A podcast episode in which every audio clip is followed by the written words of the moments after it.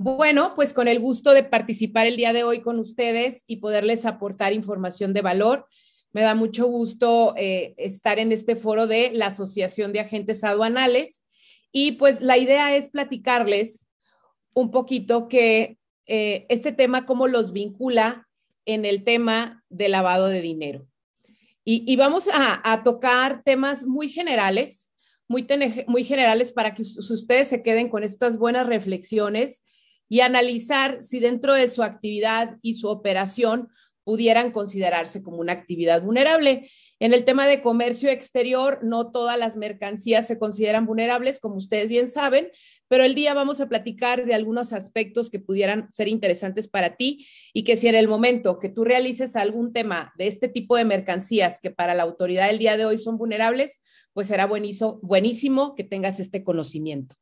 Y bueno, siempre me gusta iniciar las capacitaciones o las sesiones informativas haciendo estas reflexiones que podemos ver en pantalla. ¿Sabías que no solo los bancos son considerados vulnerables? Siempre hemos tenido la idea de que solo los bancos pueden ser utilizados para como vehículo para lavar dinero. Esa es una, una pregunta con la que me gusta iniciar. Y otra pregunta también, una buena reflexión, es si conoces el origen de los recursos de tus clientes, proveedores, accionistas o, haces, o asociados dentro de tu empresa. Y también si se considera que dentro de tus clientes o dentro de tus prospectos, ellos realizan alguna actividad vulnerable. Entonces, es interesante al inicio hacer estas reflexiones porque todo tiene que ver con lo que vamos a platicar el día de hoy. Les voy a platicar un poquito del contexto de la ley antilavado, porque muchas veces pensamos que de repente es ocurrencia del gobierno actual ocurrencia del gobierno pasado.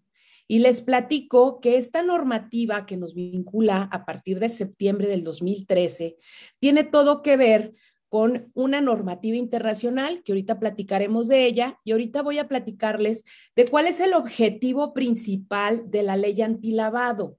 La ley antilavado principalmente va a proteger al sistema financiero y a la economía nacional. Y en ese sentido, establece medidas para prevenir operaciones que involucren recursos de procedencia ilícita. ¿Qué tipo de delitos? El que sea. Ahorita vamos a ver también respecto a eso. Nos hemos convertido el día de hoy en auxiliares de la autoridad. Entonces, digamos que al ser una actividad vulnerable, vamos a ser una parte fundamental de recabar elementos que a la autoridad le puedan servir para, hacer, para perseguir este tipo de delitos. Y para entrar un poquito en contexto y un poquito de datos duros, déjenme platicarles que son más de 10 mil millones de dólares excedentes dentro de nuestra economía en México, que no se explica por qué están dentro de nuestra dinámica económica en el país. Entonces, es interesante eh, y bueno, esto constantemente se va actualizando porque como bien sabemos, los grupos delictivos siempre son súper creativos para implementar nuevas tipologías para ver cómo lograr darle apariencia de licitud al dinero. Y vamos a hablar aspectos muy generales, eh, conceptos que nos van a servir para entender el por qué y el para qué es toda esta economía, de toda, toda esta, esta reglamentación, perdón, de, de prevención de lavado de dinero.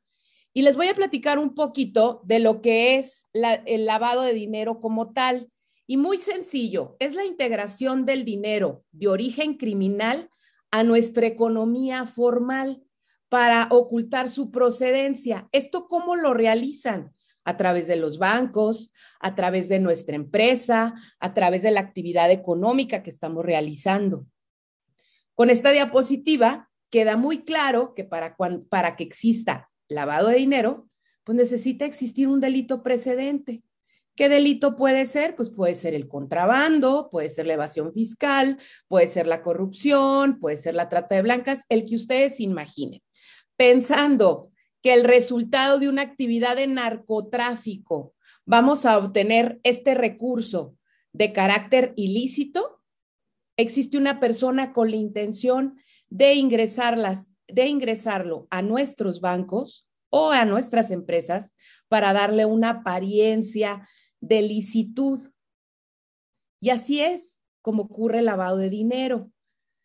Como les decía, el recurso puede venir de la comisión de cualquier ilícito, narcotráfico, armas, corrupción, secuestro, evasión fiscal.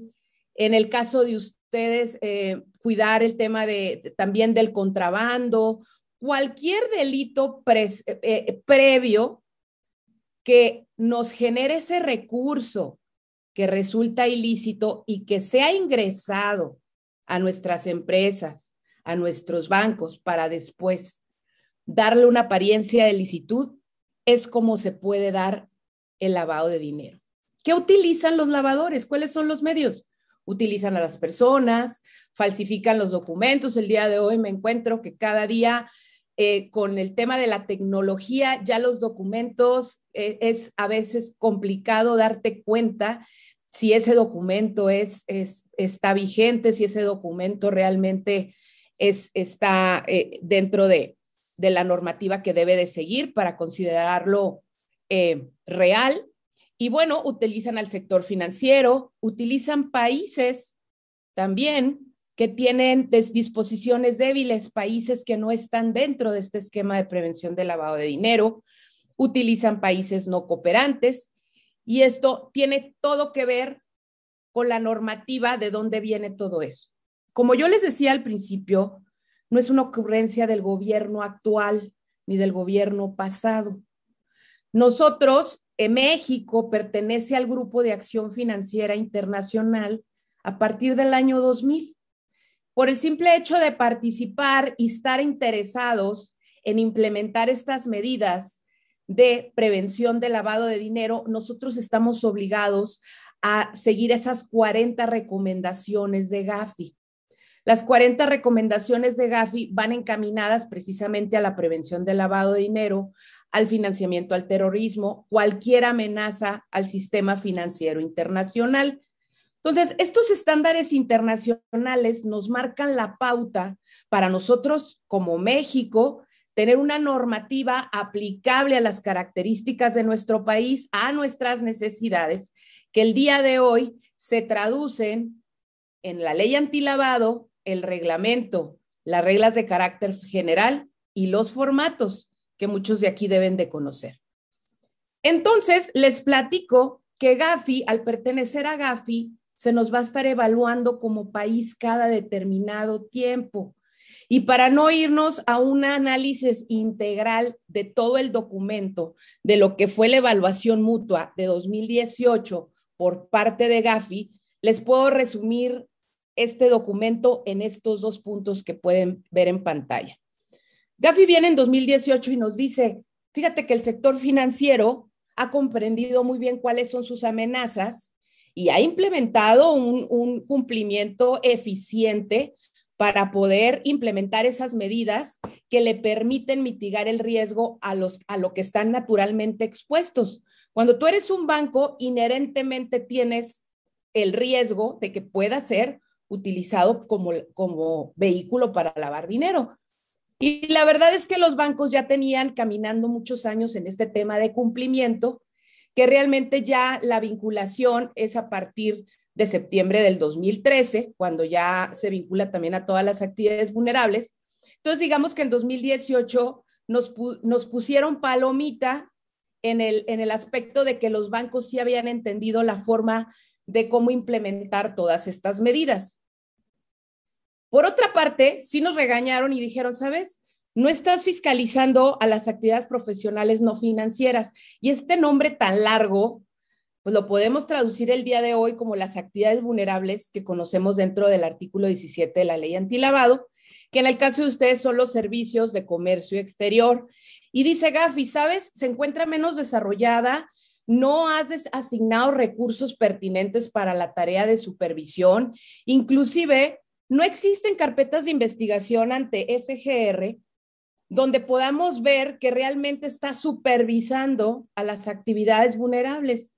Entonces, volviendo al tema de regulatorio, donde nos vincula a ciertas actividades económicas, que ahorita vamos a ver cuáles son, eh, les quiero decir que ya viene por parte de una recomendación de carácter internacional que el SAT deberá de supervisar este tipo de actividades. Por eso constantemente me encuentro promoviendo la implementación de estas buenas prácticas corporativas y de informarles a las actividades que el día de hoy son consideradas vulnerables sobre estas obligaciones que tienen franca comunión en el aspecto fiscal y que en algún momento les pudiera surgir a ustedes un tema de supervisión por parte de autoridad.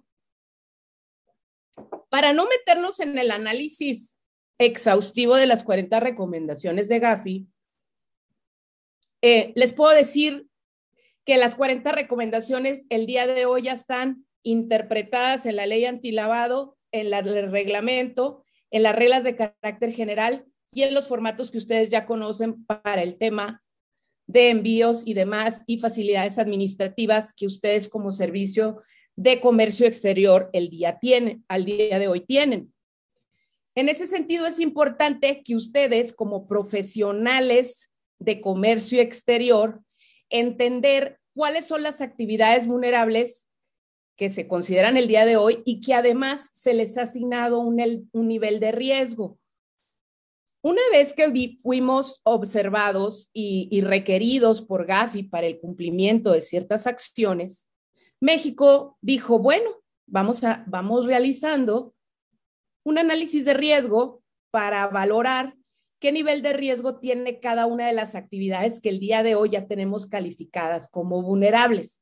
¿A qué me refiero vulnerables? Vulnerables me refiero a que, que son más propensas y que están más expuestas para que sean utilizados como vehículo para lavar dinero. En cuanto a la actividad de ustedes, veo que en 2016 estábamos de esta forma, el nivel de riesgo, que no quiero que se queden con esta porque hubo una, una, una evolución y un cumplimiento muy puntual por parte de diferentes actividades, que el día de hoy ya como nos interesa es cómo quedó la evaluación de riesgos de 2020. ¿Cómo se realiza esta evaluación?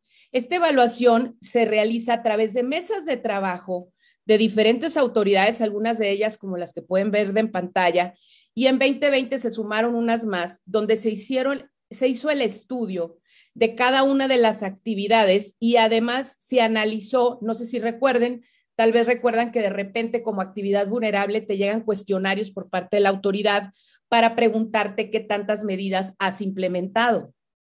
Entonces, en ese sentido, las autoridades se reúnen a revisar cuál es el nivel de riesgo que representa cada una de estas actividades. Entonces, el día de hoy estamos parados así. Este es el nivel de riesgo que tenemos eh, identificado por parte por parte de la autoridad. Entonces vemos que, por ejemplo, esto es muy importante porque va a tener enlace directamente con la actividad que ustedes realizan. Quedaron con nivel riesgo las actividades de obra de arte, vehículos aéreos, marítimos o terrestres, que hay una relación directa con ustedes, metales y piedras preciosas, joyas o relojes o servicios de blindaje toda la actividad vulnerable de ustedes tiene todo que ver con esas actividades que el día de hoy son consideradas de alto riesgo. Ahorita vamos a ver, de acuerdo a lo que la norma nos, a lo que la norma nos establece, cuáles son las actividades donde ustedes sí, sí son vinculantes para todo este tema de cumplimiento. No menos importante es que ustedes conozcan el nivel de riesgo que representan este, las demás actividades y voy a hablar un poquito de las autoridades que intervienen, porque muchas veces nos perdemos en, cuál, en quién es la, la autoridad que se encarga de supervisarme, si estoy mandando la información al SAT, el SAT que tiene que ver con el, con el portal de prevención de lavado de dinero, y les platico. Somos una entidad como servicios de comercio exterior observadas por la Secretaría de Hacienda y Crédito Público. La Secretaría de Hacienda y Crédito Público se va a encargar de emitir esas reglas que nosotros conocemos de para cumplir con esta normativa. También tiene la facultad de presentar denuncias y bueno, de requerirnos información. Si de repente por ahí la Secretaría de Hacienda considera que deba de requerirnos alguna información relativa a algún pedimento, relativa a algún cliente, alguna identificación, cualquier información no la puede requerir la Secretaría de Hacienda y Crédito Público. Por otra parte, tenemos la unidad especializada en análisis financiero, que FGR se encarga de esta entidad analizar la información financiera y contable y además eh, de integrar aquellas carpetas de investigación donde considere que resulte pertinente. Aquí el enlace que tenemos principalmente es con el SAT. Entonces, es importante aquí analizar y hacer la siguiente reflexión. De la actividad que realizo de servicios de comercio exterior, ¿cuáles de esas actividades pudieran resultar como actividad vulnerable? Ustedes mes a mes están mandando información de carácter de cumplimiento fiscal, inclusive tienen el apoyo de una facilidad administrativa para que los avisos que ya están presentando también les cuenten como un cumplimiento de la ley antilavado. De alguna forma, ustedes ya están apoyados con esta facilidad administrativa, mas no es menos importante considerar que si dentro de las mercancías eh, en las que yo tengo mi operación día a día son vulnerables, también tuviéramos que darnos de alta en el portal. El SAT es la autoridad facultada para revisarnos y por aquí traigo también algunos puntos interesantes por si alguien sí está en este supuesto que conozca qué sería lo que la WIF te pudiera pedir si te toca la puerta el día de hoy. Entonces, la unidad de inteligencia financiera, que es la que escuchamos comúnmente relacionado con el tema antilavado, nos ayuda a interpretar la norma. Cuando la norma salió en 2013, la normativa resultó muy subjetiva, no era puntual en algunos detalles y en el camino del cumplimiento de 2013 a la fecha, pues han existido muchísimas consultas ante la autoridad que el día de hoy dan vida a aquellos criterios que nos aplican como actividad vulnerable de forma muy puntual. Entonces, la WIF nos ayuda a entender, nos, nos explica qué fue lo que quiso decir en aquel entonces con la norma, con el reglamento y con las reglas de carácter general. Si la WIF considera que no es suficiente la información que estamos mandando, también tiene la facultad de requerirnos información y también de mandarnos formatos administrativos de cómo vamos a estar mandando la información mes a mes.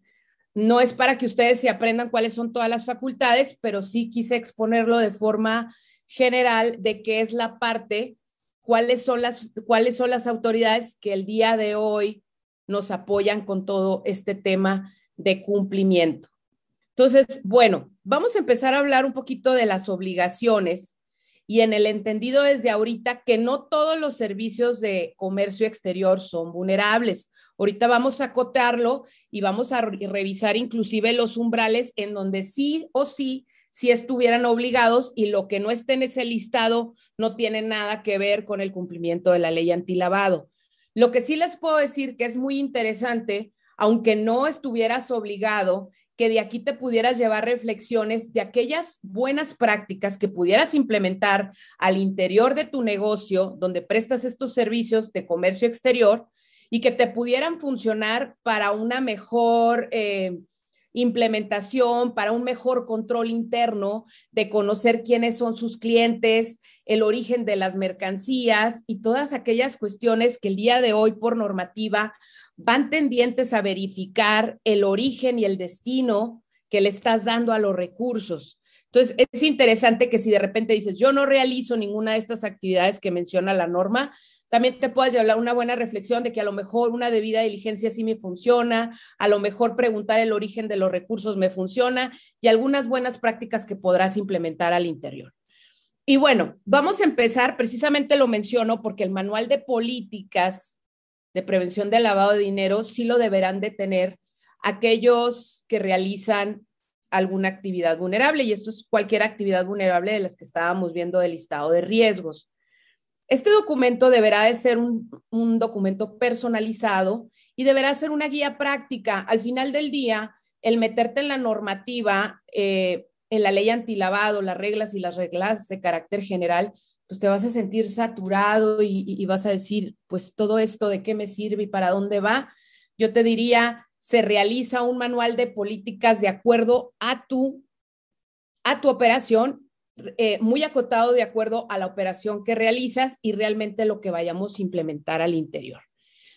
Este documento tiene que hablar de todas las obligaciones que debes de cumplir y cómo las vas a cumplir, tener establecido las responsabilidades del encargado del cumplimiento y mantenerlo en constante actualización.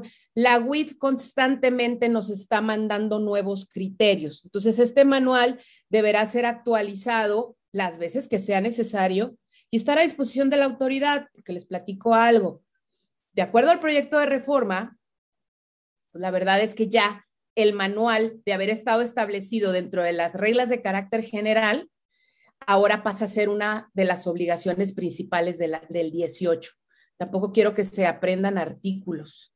Yo les voy a hablar el día de hoy de las obligaciones, de las consecuencias de no cumplir. No es una clase de derecho, más bien es una, es una sesión informativa para que ustedes se queden con la reflexión si estoy o no estoy y qué medidas debo de implementar. Les platico que el programa de capacitación ya será una de las obligaciones principales para el sector, para los sectores que caigan en actividades vulnerables.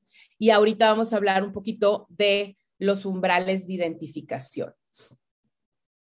Aquí es interesante entender que la intención del legislador precisamente fue establecer umbrales, porque la autoridad quiere, quiere conocer eh, las actividades relevantes de acuerdo a umbrales establecidos, no todas tus operaciones. Ahorita vamos a revisar si para comercio exterior, eh, cuándo te obliga, cuándo no te obliga. Tenemos actividades que por el simple hecho de realización debes de abrir expediente y todas de acuerdo y otras de acuerdo a algún umbral. Como bien sabemos, el día de hoy, a, partir del primero de febrero, ya tenemos un cálculo de obligaciones, de cumplimiento de obligaciones de acuerdo al valor nuevo de la UMA, eh, que de acuerdo al valor que se le asigna a partir del 1 de febrero, tenemos un valor de 96.22 para la presentación de avisos. Tenemos actividades vulnerables que por el simple hecho de la realización ya estamos obligados y otras actividades de acuerdo al umbral de aviso. Y aquí lo interesante, aquí lo interesante para ustedes es saber que si prestas los servicios de comercio exterior como agente o apoderado aduanal, mediante autorización de la Secretaría de Hacienda y Crédito Público, eh, de despacho de mercancías, en algunos casos, en algunos, no en todos, estarás obligado. Y a lo mejor esta información ustedes ya la conocen, pero la podemos repasar. Eh, operaciones que tengan que ver con vehículos terrestres, aéreos o marítimos, nuevos o usados, de cualquier valor. Por ahí ustedes dentro de su operación manejan un tema de los pedimentos, es parte de fundamental para el tema de cumplimiento ante la autoridad. Entonces, bueno, yo te preguntaría, ¿cómo te percibe la autoridad? ¿Qué sabe de ti? ¿Qué te conoce? ¿Qué actividad estás realizando y si de acuerdo a la actividad que realizas y los pedimentos que fiscalmente ya conoce la autoridad, si caes en alguno de estos supuestos como máquinas para juegos con apuesta, equipos y materiales para elaboración de tarjetas de pago, joyería, obra de arte o materiales de resistencia balística. Si recordamos un poquito la diapositiva pasada donde, donde las autoridades analizaron los riesgos se podrán dar cuenta que la actividad de ustedes está perfecta enmarcada solamente y en aquellos casos muy puntual cuando sean actividades vulnerables de aquel que estás representando. Entonces, así es como está ahorita el cumplimiento para ustedes y tampoco no en todos los casos. Vehículos, juegos con apuesta, materiales de resistencia balística, siempre vas a abrir, abrir abrir expediente de identificación y siempre vas a informar. En el tema de joyería y de obra de arte ya está un poco más acotado tanto la actividad de abrir expediente, como lo ves en pantalla, como de mandar avisos. Entonces, una buena reflexión del día de hoy sería, ¿dónde estoy parado? ¿Cuáles son mis mercancías? ¿Cuál es la materialidad de mis operaciones? ¿Qué conoce el SAT de mí? Para yo saber si en algún momento ya estoy en el supuesto, porque ahí les va. Tú estás obligado a partir de la primera actividad vulnerable que realizas y que tenga que ver con alguno de estos supuestos. Entonces, si la autoridad conoce que dentro de tu operación y fiscalmente te ves como alguna de las actividades que pueden ver en pantalla, entonces pudiéramos valorar si ya estás obligado desde hace tiempo y desde cuándo y pudieran hacer un análisis de el tema fiscal, ¿no? Al interior de sus empresas. Entonces, como les decía, a lo mejor aquí hay muchos agentes que no tienen que ver con este tipo de actividades vulnerables, pero sí sería buenísimo que por la actividad que ustedes realizan, pues pudieran revisar cómo están integrando sus expedientes de los clientes, porque naturalmente por la actividad que realizas, pues me imagino que ya recaba cierta información. Ahora, sin meterme más a fondo en el tema de la carta aporte, que es otro tema ya de carga fiscal para ustedes, entradas y salidas, destino, el camino de la mercancía. Entonces, si se fijan, toda la normativa va encaminada para identificar. Origen y destino. Entonces, ya meternos a la operación, pues ya sería un caso más particular de cada uno de ustedes que en su momento pudiéramos revisar, pero sí quise dejar en claro, esta información está disponible dentro del portal de prevención del lavado de dinero, ustedes la tienen disponible, ahí la pueden revisar, inclusive la pueden tener ahí en su oficina porque esta es la parte donde sí o sí te obligaría. Entonces sería interesante que cuenten con ella por ahí. Y bueno, pensando que si estás en un supuesto de estos, ya estás consciente de que sí, efectivamente, tu, tu actividad preponderante pues es la de vehículos, o tu actividad preponderante es, no sé, la obra de arte. De repente nuestra misma actividad profesional nos va encaminando a ciertos sectores en particular y de repente ya nuestros clientes son los mismos y son de las mismas características. Entonces, si de repente tú ya tienes que sí caes dentro de este supuesto, vamos a revisar un poquito cuáles son las actividades principales con las que tienes que cumplir. Y como lo veíamos anteriormente, vas a identificar a tus clientes, existen ciertos requisitos que debes de reunir en tu expediente. Esto te lo marca las reglas de carácter general. Deberás estar dado de alta y con tu registro ante el SAT, no el de contribuyentes el del portal de prevención de lavado de dinero. Si eres una actividad, si eres una persona moral, designarás a un responsable. Ayer me preguntaban, ¿qué me recomiendas a quién designar? Pues puedes designar al contador, al abogado, puede ser tú el responsable, pero yo sí recomendaría que designes a alguien que sí pudiera estudiar un poquito más a fondo este tema de cumplimiento, sobre todo por el tema de las sanciones y que esté consciente que si la tarea no se cumple cabalmente, pues ahorita vamos a platicar de sanciones también a lo que te puede ser acreedor. El envío de avisos al SAT, siento que en esta parte ustedes están superados. Por aquí estaba yo revisando también un criterio de la UIF, ya de los criterios que les platico que de tantas preguntas frecuentes que se hacen a la autoridad, pues la UIF da respuestas al respecto. Entonces, ustedes cuentan con un con un tema de sistema automatizado aduanera integral que se les puede tener por cumplidos. Se les tiene, se le puede tener, pero ojo, falta darnos de alta, designar al responsable y cuando no tenga operación mandar en ceros. Entonces, aunque tengas esta facilidad administrativa, debemos revisar si realmente eh, eh, caes en uno de sus puestos vulnerables o no. La custodia de la información es muy importante porque si el SAT toca tu puerta, si estás realizando una actividad vulnerable, te va a requerir de la información por cierto periodo de tiempo. ¿Cuánto tiempo vas a resguardar la información? Cinco años. Y bueno, ¿cómo, ¿cómo debes de cumplir ese resguardo? Pues ahorita nos va a dar mucha luz conocer el contenido del oficio de la UIF, donde ustedes se van a dar cuenta todo lo que la UIF te pide, que si por aquí ahí tengo contadores o fiscalistas, ya sabrán y se darán cuenta que es una auditoría homóloga a la fiscal. O sea, realmente decimos en materia financiera, eh, toda vas a guardar toda la información que te permita darle vida y reestructurar esa operación que estás realizando. Entonces, al analizar ese oficio de la UIF, me doy cuenta de que te van a pedir pues todo el soporte fiscal y contable que pueda apoyar la operación que estás realizando y en el caso de ustedes, evidentemente, el tema del pedimento, el tema del aviso que diste ante la autoridad cada mes y, y todas aquellas cuestiones que pudieran fortalecer el conocimiento de cómo se realizó la transacción para la autoridad y brindar las facilidades al SAT. Eh, así como ven en la pantalla, así estamos parados en obligaciones el día de hoy, pero es muy interesante entender que así estamos ahora, si no estamos haciendo nada, es momento de ocuparnos y generar eh, esta estructura de cumplimiento al interior de nuestras empresas, porque próximamente viene la reforma y en la reforma tenemos cargas adicionales que cumplir, además de lo que ven en pantalla.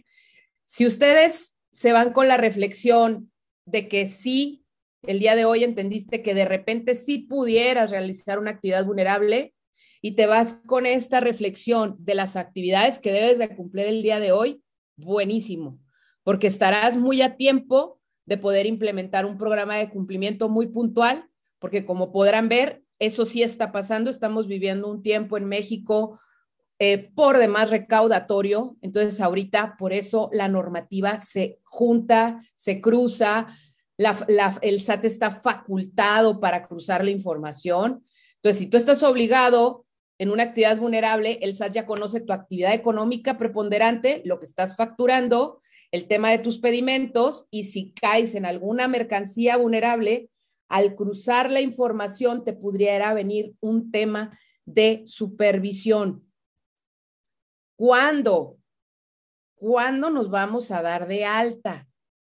Pues en el momento que vayamos a realizar esa actividad vulnerable que hayamos identificado, que necesitamos registro federal de contribuyentes, la FIEL, es un trámite muy sencillo en el portal. Eh, vamos a designar un responsable, les platicaba, que si eres una persona moral, eh, muchas veces, o sea, si no designas un responsable, la responsabilidad va a recaer sobre el representante legal. En ese sentido, yo te recomiendo que no lo hagas de esa forma, porque el representante legal ni se va a dar cuenta, ni va a estar al pendiente de las notificaciones, ni del portal, ni del buzón, ni de nada. Entonces, yo te diría, eh, designa un contador, designa un abogado que te esté apoyando, sobre todo con el tema de cumplimiento fiscal, con tu carga fiscal que ya traes inherente a ti, para que esté al pendiente, porque de no atender requerimientos de autoridad, pues pueden venir sanciones, ¿no? ¿Qué es lo que hace el encargado del cumplimiento? El encargado del cumplimiento va a cortar el día 30 la información en relación a las operaciones que sean consideradas vulnerables va a revisar los reportes y va a subir al portal los reportes de aquella información que se deba demandar antes del día 17 posterior a la operación, ¿sí?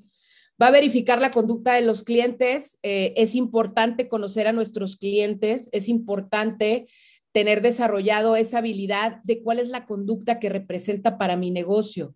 En materia financiera decimos un perfil transaccional y en palabras muy sencillas te digo cómo se comporta, cuáles son las operaciones que está realizando. Porque si tú detectas un cambio de comportamiento, si naturalmente cada mes él te, te pide el, trámite de, de servicios de comercio exterior por cierto monto y de repente ya viene con una operación por demás relevante, fuera de sus características, fuera de la conducta que tú ya conoces, pues pudiera generarse una alerta para ti. Entonces, por eso es tan importante el cargo del encargado del cumplimiento, porque debe de contar con estas habilidades, ¿no? También eh, el encargado del cumplimiento deberá de verificar que los expedientes estén completos, identificación completa, recibo de domicilio, eh, que no falte nada. Y yo siempre les pregunto, si tú fueras la autoridad, ¿qué expedientes pedirías al momento de tocarle la puerta a tu contribuyente? Si tú, te, si tú fueras el directivo del SAT, ¿qué información te importa más? Y yo te diría, bueno, de repente pudiera ser interesante para la autoridad aquellas operaciones más relevantes, ¿no? O aquel cliente frecuente, ¿no? Que constantemente em, está solicitando tus, tus servicios. Entonces es muy importante implementar al interior una política de actualización de expedientes cada año y tener al día un, reporte mensual de transacciones. Vamos a cuidar a nuestro encargado del cumplimiento y vamos a, a resguardar ese encargo porque recordemos que estamos mandando información a terceros, que en este caso es la autoridad. Entonces, sí es importante mantener esto confidencial y reservado y también entender que no nada más él es el que va en el barco de la responsabilidad, que todos los que tengamos enlace con esa operación que estamos realizando, también pudiera en algún momento generarse algún tipo de responsabilidad. En el tema de la prohibición de efectivo, pues evidentemente ustedes realizan un acto de comercio exterior como tal. Su actividad vulnerable no tiene este impacto pero sí es muy interesante que ustedes conozcan que si de la actividad que realizas eh, caer en algún supuesto de las actividades que podemos ver en pantalla, se darán cuenta que todo tiene que ver también el poder cuidar que se esté respetando el, los topes de efectivo. De acuerdo a la actualización de la UMA, y creo que esta, esta diapositiva sí la tengo ya actualizada con el nuevo valor, ya ustedes me dirán, pueden hacer la comprobación. Eh, la actividad de compraventa de vehículos tiene el tope hasta 8,025 UMAS, que son 772 mil pesos. Compraventa de inmuebles, perdón. Y la compraventa de vehículos, a su vez, la joyería, juegos y sorteos, blindaje, compra de acciones, arrendamiento, tienen el mismo umbral. Entonces, vaya, está muy sencillo ya sabemos que son 3.210 y que el día de hoy equivalen a 380, 308 mil pesos y un poquito más. Entonces, es importante también que ustedes cuiden este detalle, eh, que lo conozcan, aunque ustedes no están realizando la actividad como tal, también les va a permitir a ustedes también ver cómo se están realizando ya en un análisis más operativo de su negocio, pues que sus representados estén cumpliendo con estos umbrales. Regresando un poquito a la conservación de la documentación, y quiero hacer un énfasis aquí especial, porque si hasta donde vamos el día de hoy tú ya em, caíste en cuenta que si estás realizando una actividad vulnerable y que vas a tener que cuidar la información durante cinco años, te quiero platicar eh, de qué es lo que pasa en una visita de autoridad que el día de hoy ya tenemos oficinas de la UIF aquí en Jalisco, ya he conocido de algunos casos donde ya les han tocado la puerta algunos contribuyentes. Tuve la oportunidad de, atender una consulta eh, por cuestiones de confidencialidad, no les puedo decir de quién, pero tuve conocimiento del oficio suscrito por la UIF esta persona no había estado, no estaba dado de alta. Eh, no tenía absolutamente nada, nada cumplido. Y este es el listado que más allá de cumplimiento PLD, ahorita ustedes van a ver que ya trae un tinte de carácter fiscal y recaudatorio. Ahorita van a ver por qué, porque le pidieron el alta, la designación del responsable, avisos presentados, la revisión era de 2018 a la fecha registro de operaciones de todos los clientes avisos, manual de políticas, expedientes únicos de cliente de todo el periodo que se revisa, facturas, documentos donde solicites si existe dueño beneficiario. Cuando eres una actividad vulnerable, tú tienes la obligación de preguntarle a tu representado, a tu cliente, a tu prospecto, a la persona con la que estás realizando la actividad vulnerable, si existe un dueño, beneficiario, un beneficiario final de la operación que estás realizando. Entonces, esto es muy importante porque esta es una de las obligaciones principales que tienes como actividad vulnerable. ¿Cuál es el espíritu del legislador? Pues saber si están actuando en representación de un tercero, ¿sí? Entonces, hasta aquí vamos bien porque aparentemente la autoridad pues, nos está pidiendo los requisitos naturales de un cumplimiento eh, muy puntual de la ley antilavado pero además nos está pidiendo mecanismos de seguimiento. Esto sí tiene que ver con el tema de los avisos. Nos está solicitando qué mecanismos tenemos implementados en listas de actividades nacionales y organismos internacionales, que por aquí traigo también para ustedes el tema de las listas negras. Ahorita lo vamos a revisar. Estados bancarios, eh, eh, de todo el auxiliar contable, comprobantes fiscales, balanza de comprobación, catálogo de cuentas, de registro, acta constitutiva y a este pobre hombre le dieron 10 días para completar todo esto. Claro que no lo completó, claro que lo multaron y bueno, eh, pues este es el tema, ¿no? De la supervisión. Entonces, aquí la, la noticia es que ya conocemos, afortunadamente sí, podemos decir, ya tenemos un listado de las de los documentos que nos van a pedir y si por aquí hay, hay contadores o fiscalistas, eh, no me dejarán mentir, nos, esta es una, una auditoría eh, de, fiscal, ¿no? Que además de la ley antilavado nos va a permitir darle vida y materialidad a esa operación que hemos realizado. Entonces, esta es una alerta, no quiero que se queden asustados, más bien les podría decir que es un buen tiempo de regularización, porque todavía el artículo 55 de la ley antilavado nos da la oportunidad de cumplir de forma espontánea en una sola ocasión con lo que me hizo falta por cumplir. Si nos esperamos a la reforma, en el proyecto de reforma le agregaron un enunciado donde dice, podrás cumplir de forma espontánea si la, si la autoridad te lo autoriza. Entonces ya viene con ese candado. Entonces, ahorita es muy buen tiempo para reflexionar si realmente eh, estamos completos, qué bien, y si no estamos completos, empezar a generar estos expedientes con estas solicitud, con estos requisitos, ¿no? Que el día de hoy eh, ya conocemos.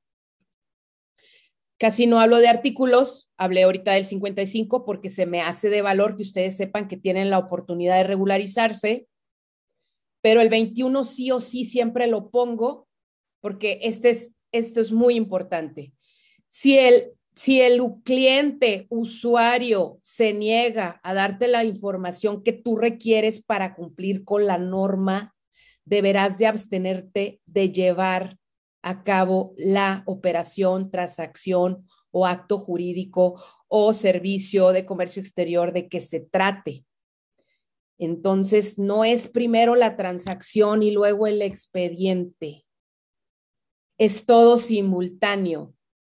Y como les he dicho, de repente tenemos que ser muy creativos para darle menos lata al cliente y el día de las firmas, el día de la transacción, llevar todos estos formatos que la normativa nos exige solo para requerir las firmas. Entonces, esto es muy importante, esto está en la ley, ¿sí? Así es como está y de repente me puedes decir, es que se me va a caer la operación, es que me estás pegando en la parte comercial vamos buscando un punto medio donde yo cumpla, donde yo le haga saber a mi, a mi cliente eh, las obligaciones que tengo y que tengo que requerir cierta información, que el día de hoy a lo mejor ya la requieres. ¿Por qué? Porque de acuerdo a la actividad que realizas, pues hay información que tienes que estar subiendo cada mes, ¿no? Entonces, sí generar este tipo de expedientes, porque como lo acabamos de ver, te lo va a pedir la autoridad.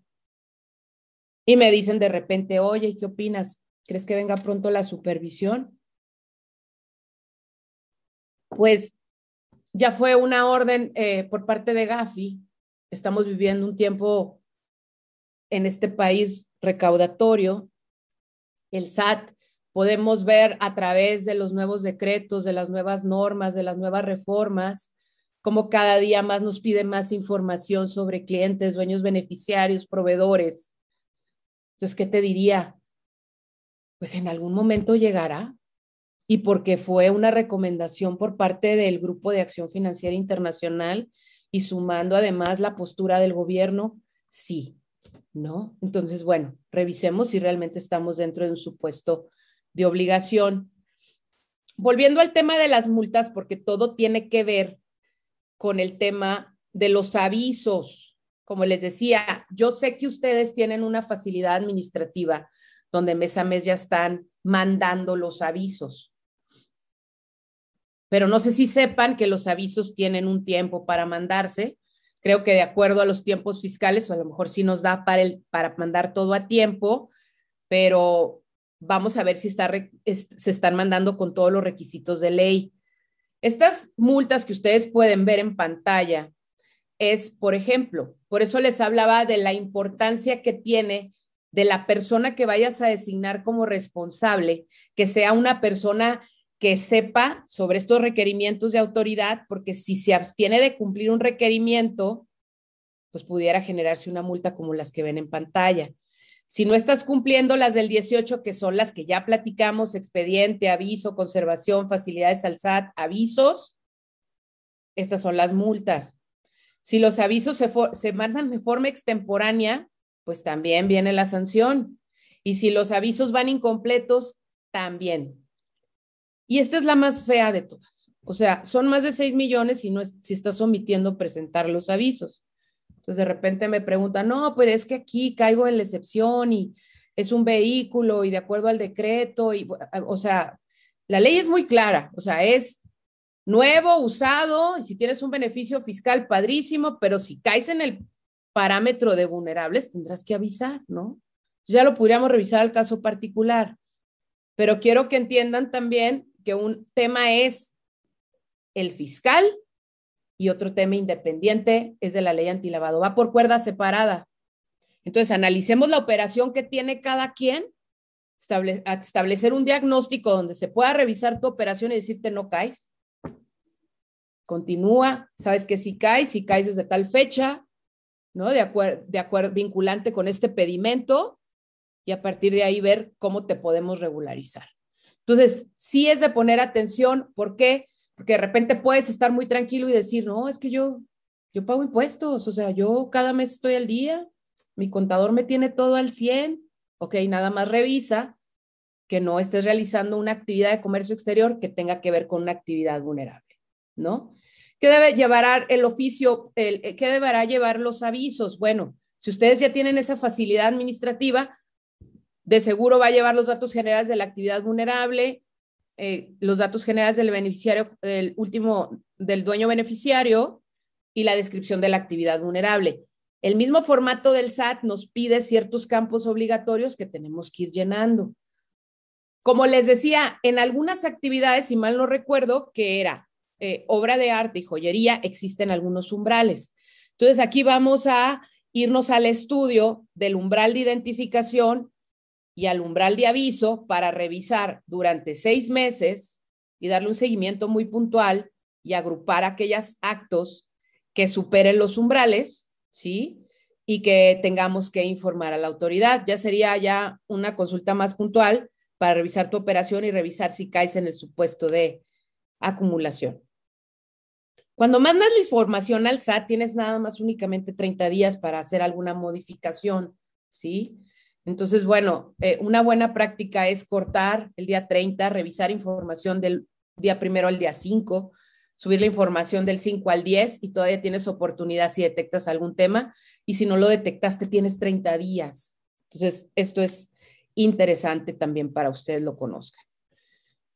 Les platico un poquito del aviso de 24 horas en ocho años que tengo con, este, con esta consultoría, no me he encontrado ningún aviso de 24 horas.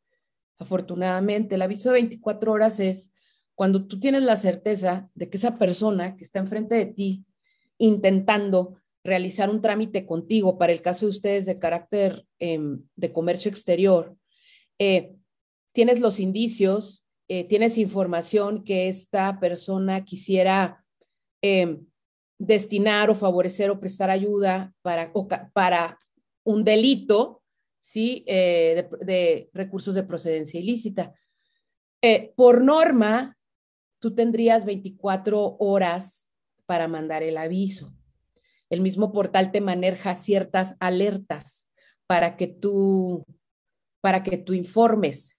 Yo te diría, hay que, hay que describir esta política dentro de tu manual, conoce ese catálogo de alertas para que tú, eh, tu encargado del cumplimiento tenga esa, esa sensibilidad sobre las alertas que maneja el portal, sobre conductas que pudieran tener que ver con la comisión de un delito. Entonces, bueno, estos, estos sí se los tengo que comentar porque de acuerdo al proyecto de reforma, ya pasó a ser de una obligación ya ahora de las principales del 18, ¿sí? Entonces es interesante que lo conozcan. Una vez que te das de alta, una vez que te das cuenta que sí efectivamente estás realizando una actividad vulnerable porque estás manejando mercancías que son consideradas el día de hoy de alto riesgo, el mes que no tienes operación deberás de subir un informe en ceros. Sí o sí, es muy sencillo, pero también me encuentro de repente al interior que, que no tenían operación y que no mandaron nada. Esto también es una de las obligaciones principales. Entonces, si tú ya en algún momento resultaste vinculante con una actividad vulnerable, tendrás que mandar informe en ceros.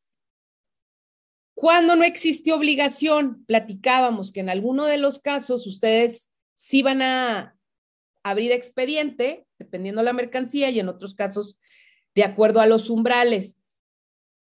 Si, si no realizas ninguna de las actividades que ahorita describimos y que enunciamos sobre actividades de alto riesgo como obra de arte, joyería, vehículos, eh, el tema del blindaje, eh, no, no, tienes obligación alguna.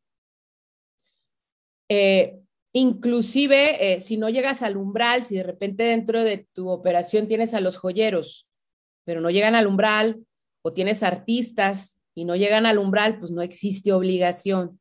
Entonces, si estás en ese supuesto, yo te diría, cuida, cuida muy bien los umbrales, ¿no? para saber que no estás en el supuesto. ¿Cómo lo podemos revisar esto? Pues podemos realizar un diagnóstico muy sencillito. Eh, ¿En qué tiempos? Pues yo te diría, la autoridad te va a tocar la puerta y te va a pedir la información de los últimos cinco años. Entonces, un buen periodo de revisión sería de 2016 a la fecha. Y de ahí revisaríamos tu operación y determinaríamos si realmente caes o no caes en este supuesto. Y fortaleciendo este tema y, repitiéndolo, pues es importante seguir concientizando sobre esta necesidad. Eh, recordar requerimientos. Un requerimiento, por eso les digo, es tan importante a quién vas a poner encargado del cumplimiento, porque si pones al pasante, pues a lo mejor el pasante va, ese requerimiento va, lo va a guardar en el escritorio o no lo va a abrir o no se va a dar cuenta. Muy importante que la persona que estás asignando tenga la responsabilidad de estar cuidando estos detalles. Si les llega un requerimiento y yo les preguntaría, espero que no tengan ahorita ningún requerimiento, pero si es así, hay que revisar qué te está pidiendo la autoridad. Hace algunos años decían, te llegó una invitación. Que si después de la invitación, pues el requerimiento, ¿no?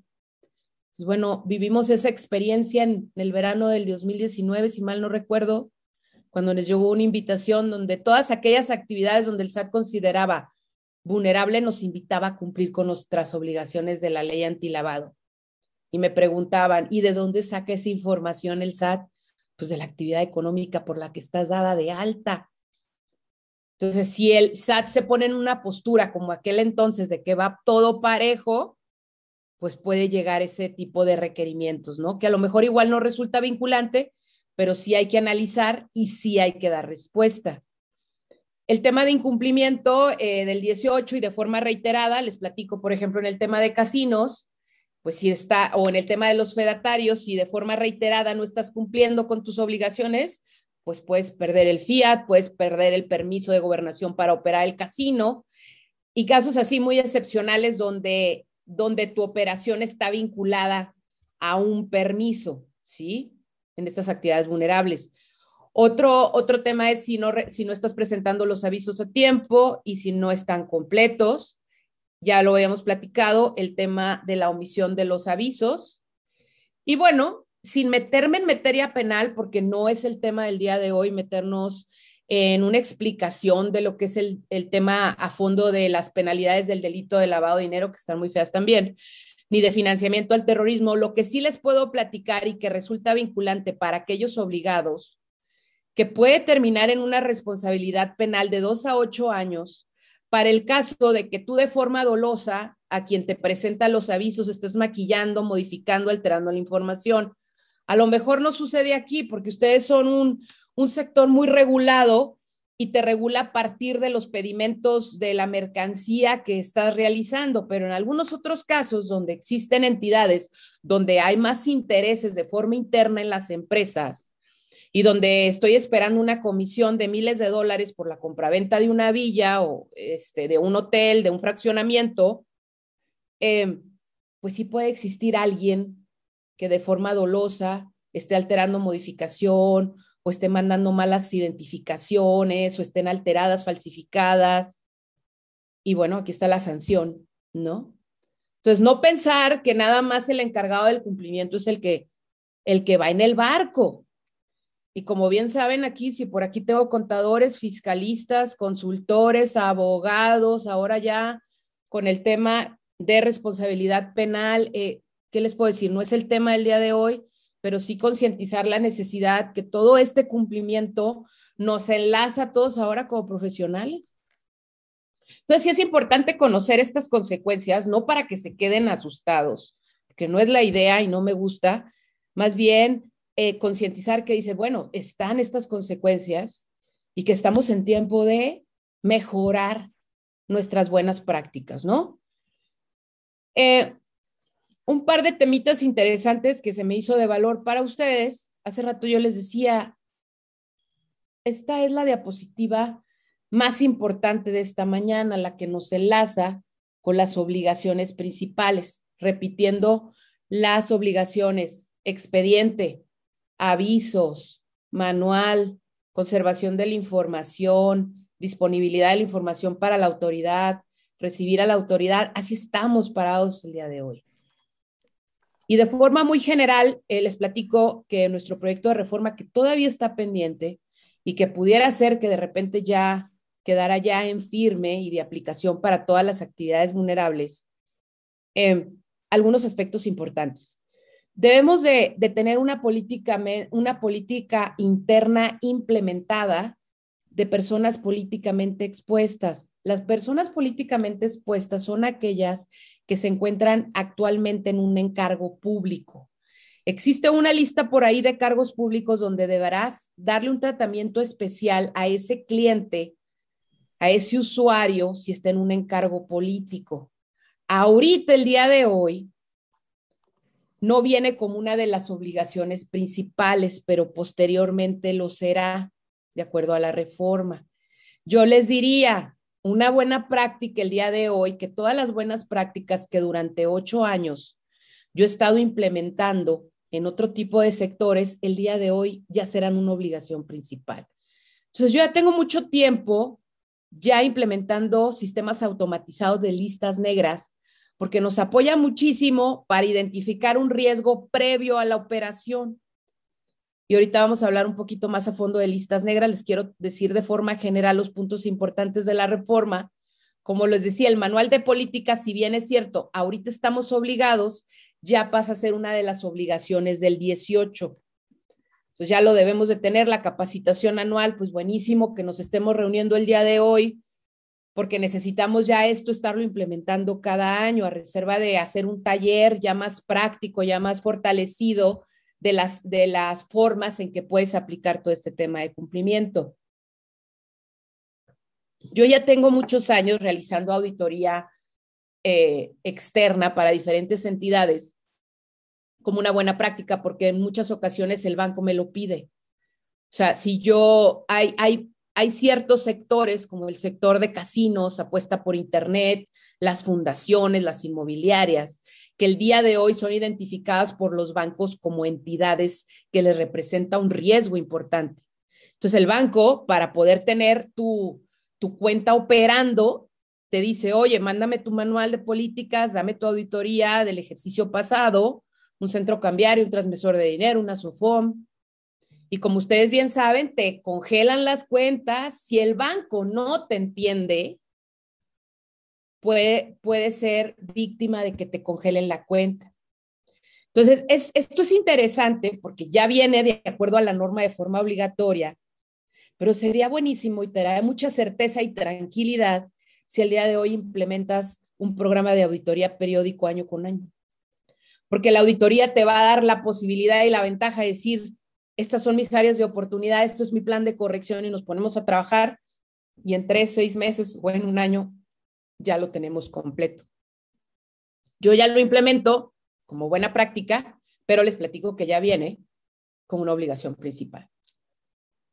Hace rato platicábamos de los avisos de 24 horas. Los avisos de 24 horas tienen todo que ver con la reforma porque, como les decía, esto ya viene ya dentro de las actividades principales.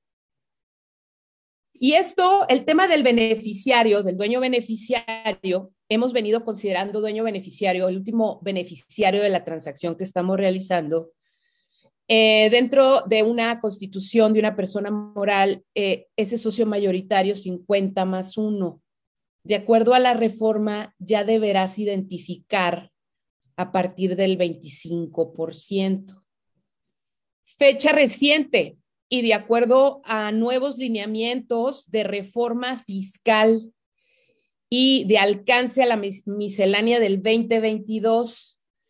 También deberás de identificar otros aspectos diferentes a lo que tenemos en la ley antilavado de beneficiario controlador. Entonces, como podrán ver, toda la normativa va encaminada a lo mismo y de que la autoridad quiere conocer eh, quiénes son los accionistas, el beneficiario controlador, beneficiario final, diferentes porcentajes. La normativa está de una forma ahorita, luego la reforma, luego el alcance fiscal y la miscelánea. Entonces yo les diría, de acuerdo a la operación que realizas, nos tenemos que sentar y revisar cuál es tu alcance como modelo de negocio y cuáles son las, las obligaciones que te vinculan.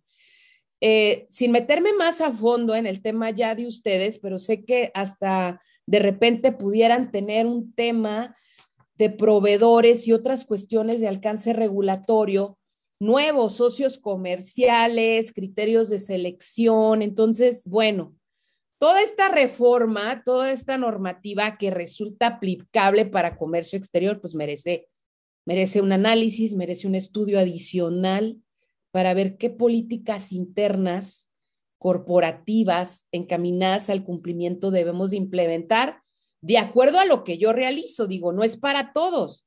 Tenemos que revisar el caso particular de cada quien para revisar cuáles son sus alcances y cómo te vas a ver ante la autoridad en una cuestión de transparencia, ¿no? De cómo lo estás presentando para que no te venga un tema, una, que no estés en un tema de Em, de sanción o de incumplimiento.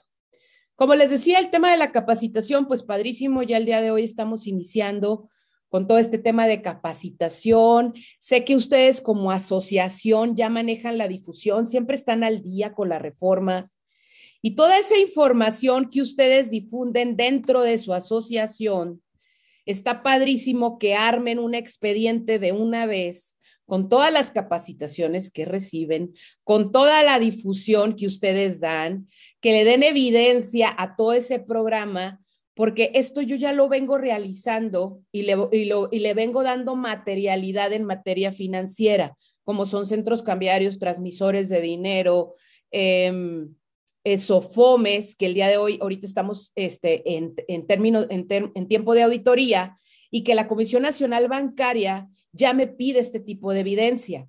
Entonces, de acuerdo a lo que yo he estudiado y de acuerdo a la reforma y como veo que va el tema, les puedo decir que todo este tema de vulnerables se va a homologar a lo que manejamos hoy en financiero.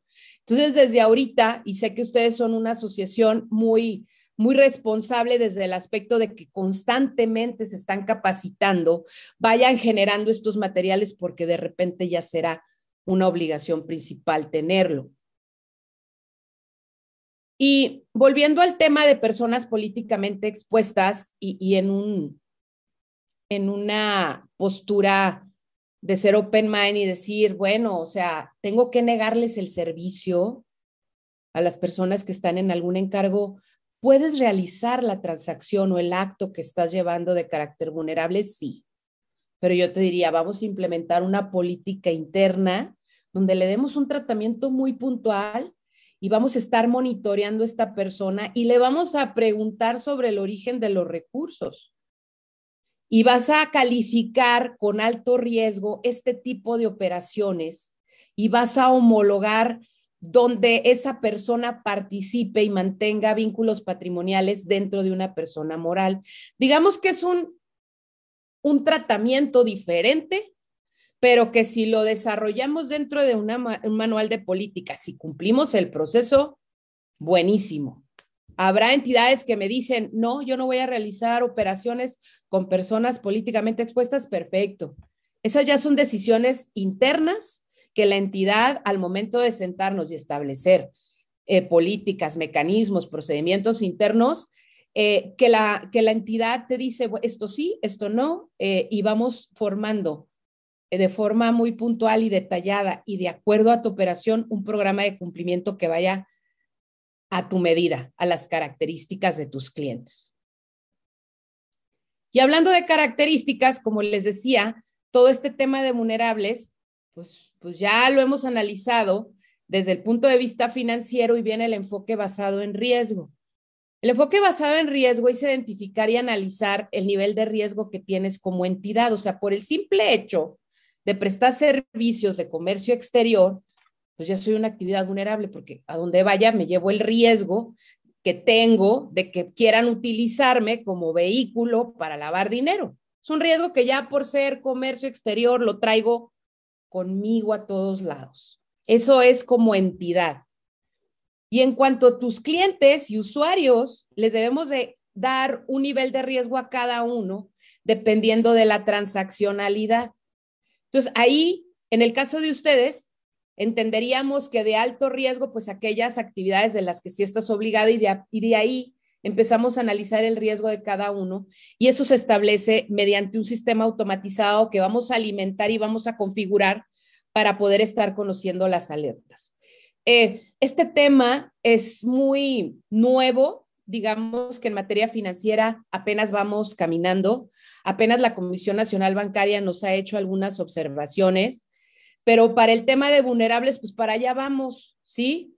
Entonces, bueno, este es un tema que no es ahorita, como les decía, pero en algún momento tendremos que atender. Y ahora sí, este es el tema que va para todos los que estén aquí presentes y los que hayan dicho, no, pues yo no estoy haciendo nada vulnerable. O sea, yo estoy muy bien, yo estoy cumpliendo perfecto. Aquí de lo que te quiero platicar como como un último tema es decirte que los beneficios de implementar la debida diligencia, la debida diligencia no es otra cosa más que una investigación previa de la transacción que estás realizando. Estoy segura que el día de hoy tú ya estás eh, integrando un expediente de acuerdo a tu operativa, de acuerdo a los requisitos fiscales que necesitas cumplir. Pero es buenísimo implementar plataformas de listas negras porque la plataforma de listas negras te da un análisis de riesgo. El día de hoy eh, he trabajado con diferentes proveedores.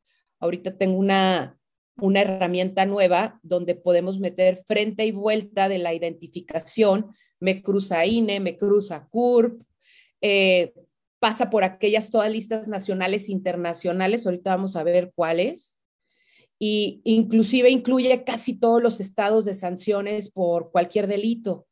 Entonces, esto está padrísimo porque previo a la, transacción que estás realizando, tú alcanzas a decir, momento, ¿no? Estuve un caso por ahí em, que también por cuestión de confidencialidad no puedo compartirles el nombre de la entidad, pero el día de hoy ya yo tengo implementado revisar pasaportes, por lo general son compradores eh, canadienses y, de Estados Unidos, y al momento que, que se va, previo a que reciban la entidad el, el adelanto, el apartado de la propiedad, yo ya tengo el pasaporte, yo ya lo pasé en listas y yo estoy dentro de las 24 horas revisando un riesgo y puedo decir adelante con la operación o detente, ¿sí? ¿Qué es lo que ha pasado en las, en las historias que ya conocemos y en las noticias y todo? ¿Cómo ha habido personas relacionadas con este tema de listas porque no tenían implementados estos sistemas, ¿no?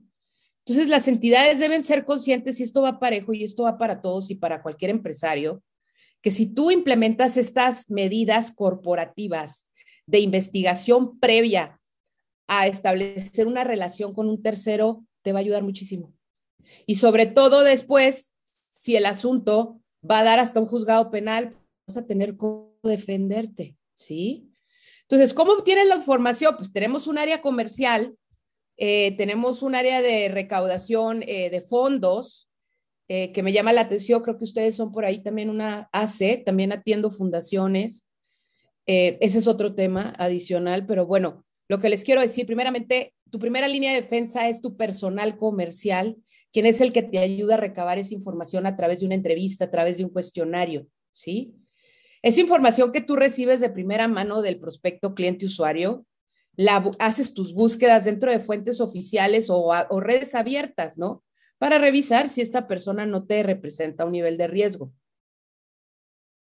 Vas a estar monitoreando las operaciones y, y, vas a preguntar el origen de los recursos. Todo esto, hace rato les platicaba del cambio de comportamiento, te ayuda a generar una configuración de alertas. O sea, todo esto es un análisis de debida diligencia y de perfil transaccional. El perfil transaccional no es otra cosa más que un definir, definir cómo te comportas como cliente, ¿sí? En esta parte me gusta poner siempre este ejemplo. Si de repente tú todos los días llegas a las 7 de la tarde a tu casa, porque es a la hora que sales del despacho, y de repente ya no llegas a las 7, llegas a las 11, y de repente otro día llegas a las 4 de la mañana, y de repente ya llegaste al día siguiente, ese es un cambio de comportamiento que te va a dar una definición de alertas. Por eso es interesante que ustedes desarrollen esta habilidad de conocer cuál es el comportamiento de tu cliente. Y si tu, y si tu comportamiento de tu cliente cambia, tú vas a tener este tipo de comportamientos establecidos porque cada entidad es un mundo diferente. No es lo mismo un casino que una inmobiliaria, que comercio exterior, que una fundación. Y dentro de cada sector, cada empresa se comporta diferente. Entonces, esto es interesante de cómo deben de llevar ustedes una, una observación muy puntual del criterio de los clientes, un monitoreo constante.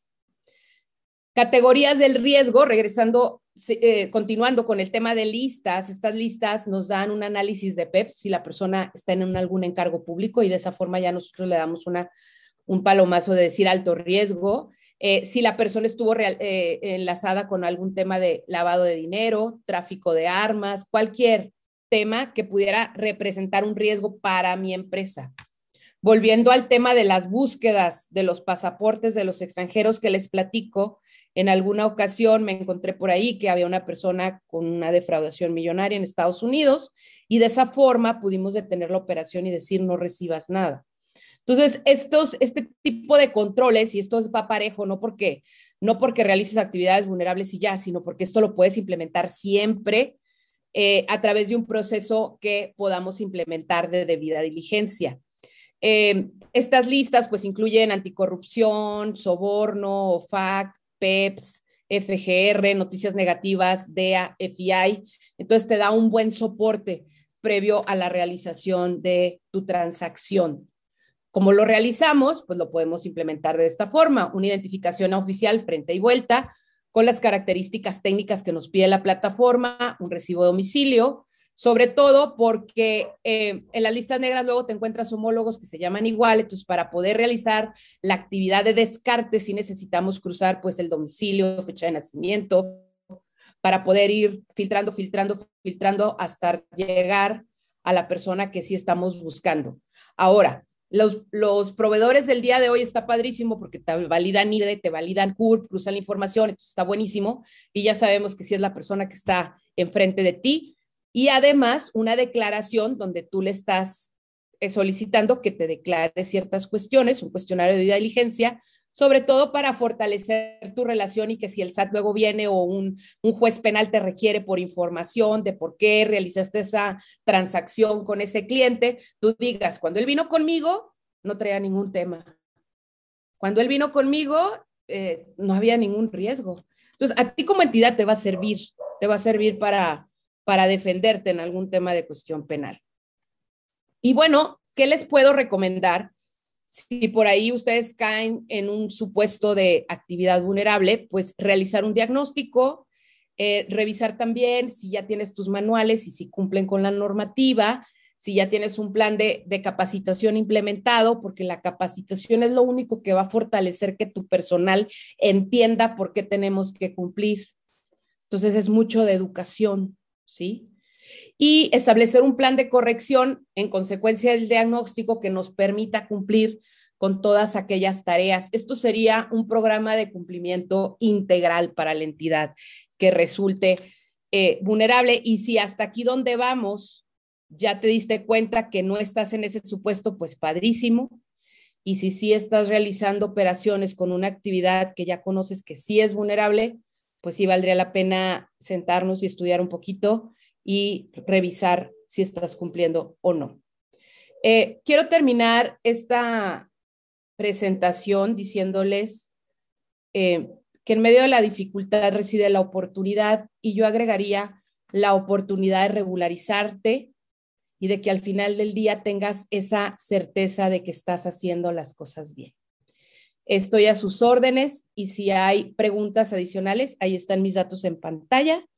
Con gusto eh, puedo atender eh, de forma particular alguna consulta que tengan en mente.